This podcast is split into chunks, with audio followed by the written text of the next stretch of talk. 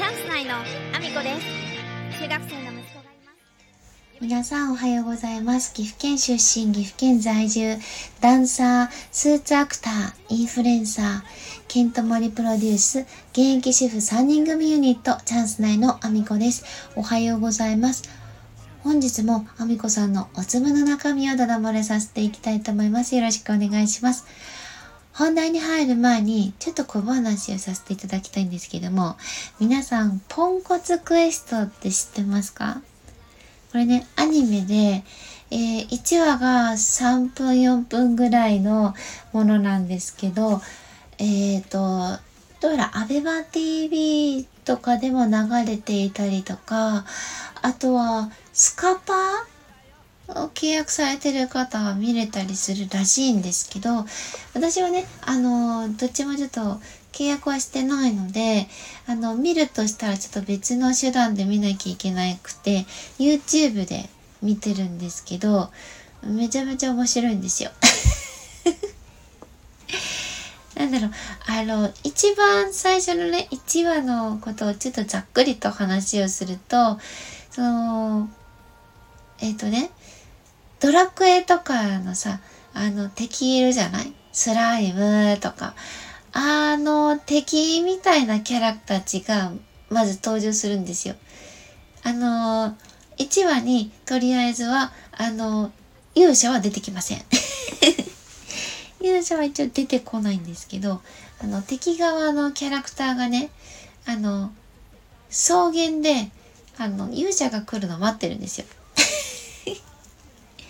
勇者が来るのを待ってるところから始まって、まあ3、4分しかないんで、待ってるだけで終わっちゃうんですけど。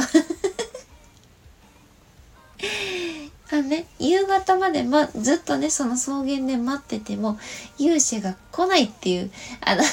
話が1話なんですよ。詳しくはね、あの、YouTube にポンコツクエスト上がってるので、見てみてほしいんですけど、ただね、あの、注意事項がありまして、ポンコツクエスト、結構何話も、何、何十話、何百話ぐらい多分あると思うんですけど、あの、公式なんですよ。ポンコツクエストの公式 YouTube なんですけど、えっ、と、まず1話、2話で、あの、3話がありません。で、4話。で、また5話、6話。なんかまた途中で、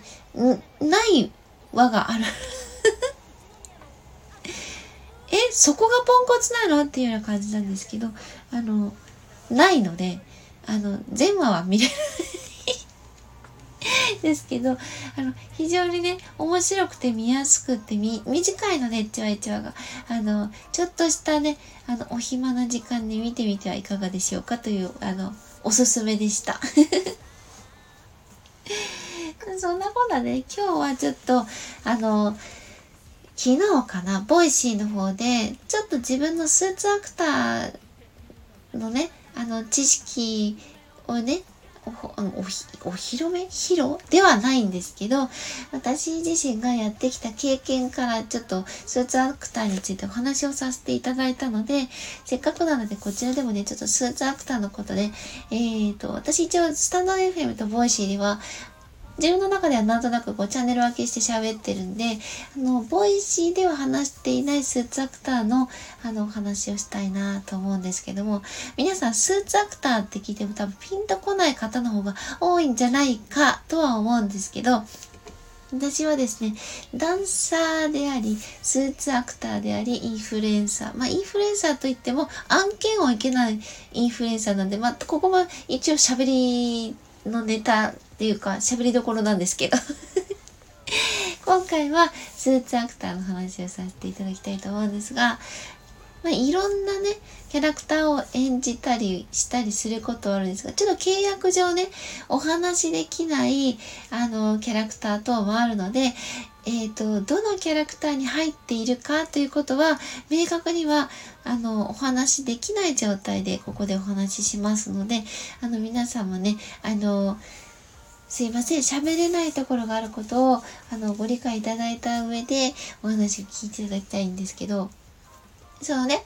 テレビに出てくるとか、そういういろんなね、有名なみんなが知ってるようなキャラクターもあったり、あとは、あの、地元のね、ゆるキャラであったり、いろんなものに入ったりするんですけど、私がね、あの入った中で一番怖かったというか、あのこれは、うん、改善しなければいけないことと思っている、あの状況があって、ゆるキャラとかの話なんですけどね、今だとご当地キャラって言い方に変わってますかね。可愛いのもいっぱいいますよ。人気があるのもいっぱいいます。本当にいろんなキャラクターがいるんですけど、これね、あの、ゆるキャラとかご当地キャラって誰でも結構簡単に作れちゃったりするんですよね。中には1体30万とか50万とか100万とか、ものによって全然、あのー、キャラクターによってですよ、中の構造が違うと全然金額も違うんで、あの、ものによっては簡単にね、企業さんであっても出せなかったりっていうことはあると思うんですけど、あのー、市とか、県とか、そういうところでも作れる程度ではあるんですよね。キャラクターって作ろうと思えば。なので、作れてしまうわけです。どんな人たちでも。で、作る。で、それを街の活性化に生かそうっていう考え方って、まあ、結構、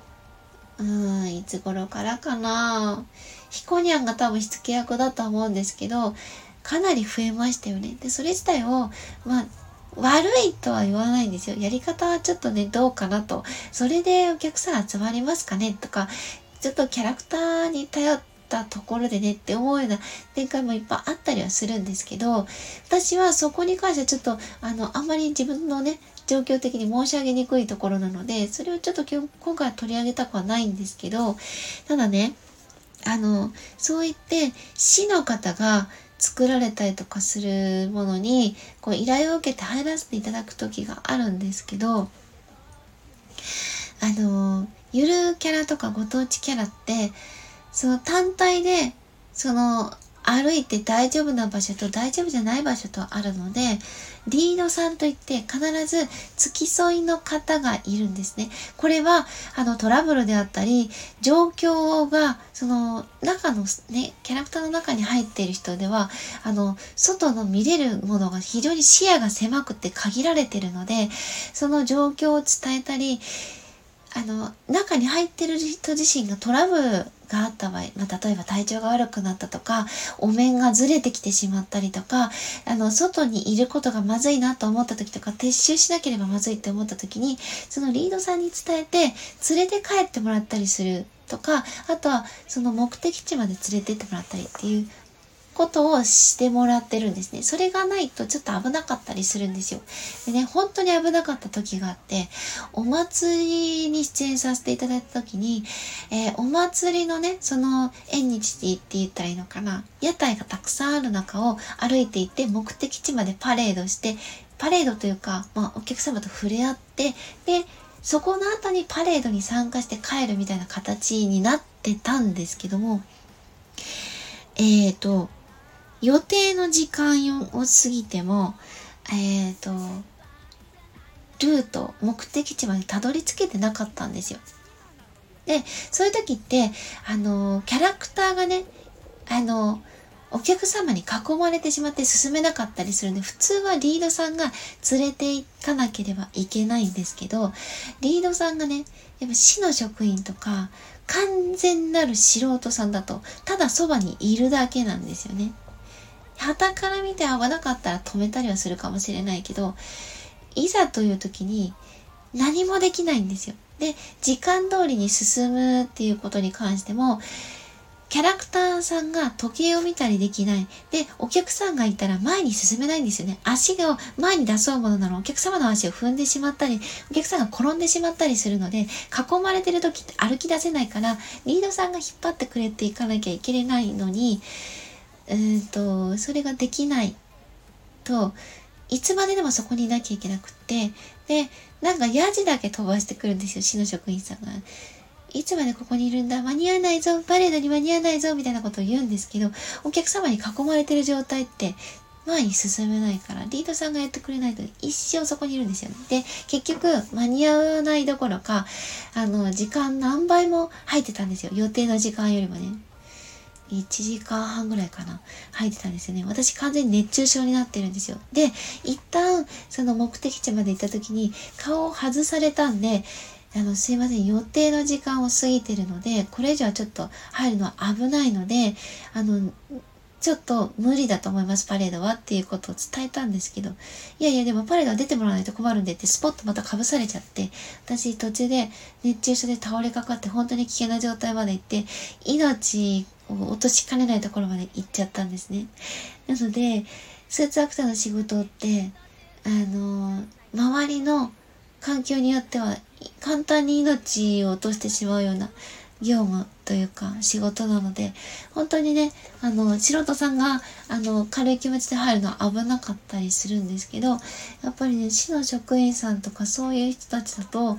キャラクターに対する愛情も非常に薄かったりするので、こういうことが普通に起こってたりするんですよね。自分たちが役割を果たさなかったがために起きたトラブルなのに、認識もしていない。で、そういう状況下で誰も助けてくれない。で、叫びを伝えても、聞いてもくれないっていう状態。これ、本当にあり得るのでね、これから夏にね、キャラクターとか、そろそろコロナ明けて、キャラクターの仕事が増えてくるので、アルバイトでね、入ろうと思ってる方、周りにね、ちゃんとキャラクターに対する愛情を持っている人がいて、で、キャラクターを守るためにちゃんと動く人がいるかどうかで、あの、その仕事が、あの、大丈夫かどうかも決まってくるので、えー、気をつけてほしいなと思ったので、今日はそんなお話をさせていただきました。えー、皆様私の SNS のフォローよろしくお願いします。Twitter、Instagram、YouTube、 note、えー、TikTok、それから、えー、 Threads を始めました。えーそして、スタンド FM だけでなく、 Voicy でも放送させていただいてます。放送内容は別々のものになりますので、興味のある方聞いていただけたら嬉しいです。概要欄に一覧貼らせていただいてます。えー、一覧から、えー、URL、え、クリックしていただいて、え一覧の方からフォローしていただけると嬉しいです。そんなこんなで、今日も一日ご安全にいってらっしゃい。